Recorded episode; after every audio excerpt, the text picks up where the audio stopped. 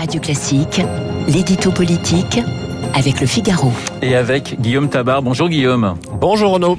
Une campagne d'affichage des Verts ciblant les boomers a fait polémique avant d'être retirée assez vite. hein. Alors avant d'en évoquer la, la portée politique, rappelez-nous son objet.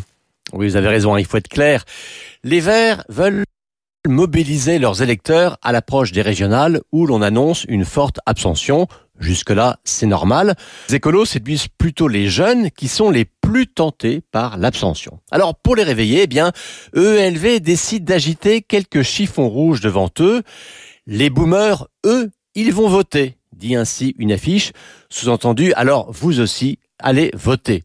Ce qu'on appelle les boomers, hein, ce sont les générations du baby boom d'après la guerre, autrement dit les retraités d'aujourd'hui.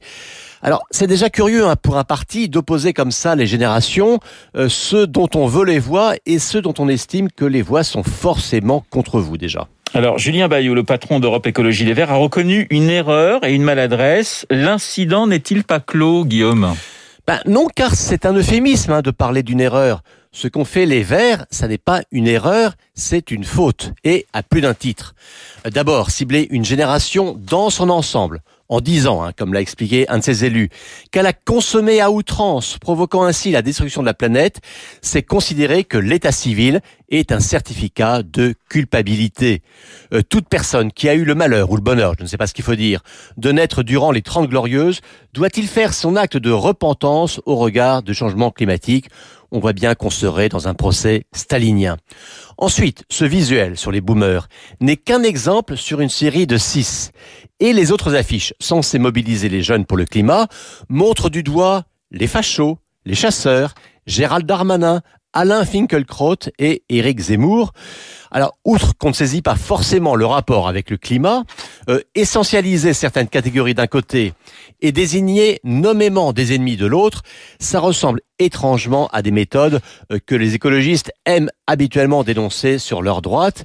Euh, imaginez hein, ce que les Verts auraient dit si le RN avait utilisé le même procédé en ciblant ces têtes de Turcs eh bien, brandir des effigies de bouc émissaire, ça n'est jamais un très bon signe de la part d'un parti politique. Est-ce que c'est le signe, Guillaume, d'un manque de culture de gouvernement de la part des Verts?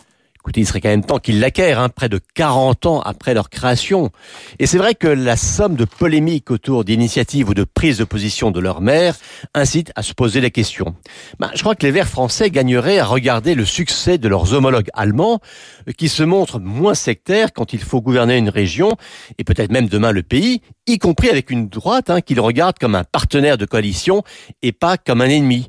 Ben, écoutez, disons que de l'autre côté du Rhin, euh, la culture du compromis réussit mieux au vert que chez nous, chez nous où ils ont plutôt la culture du mépris.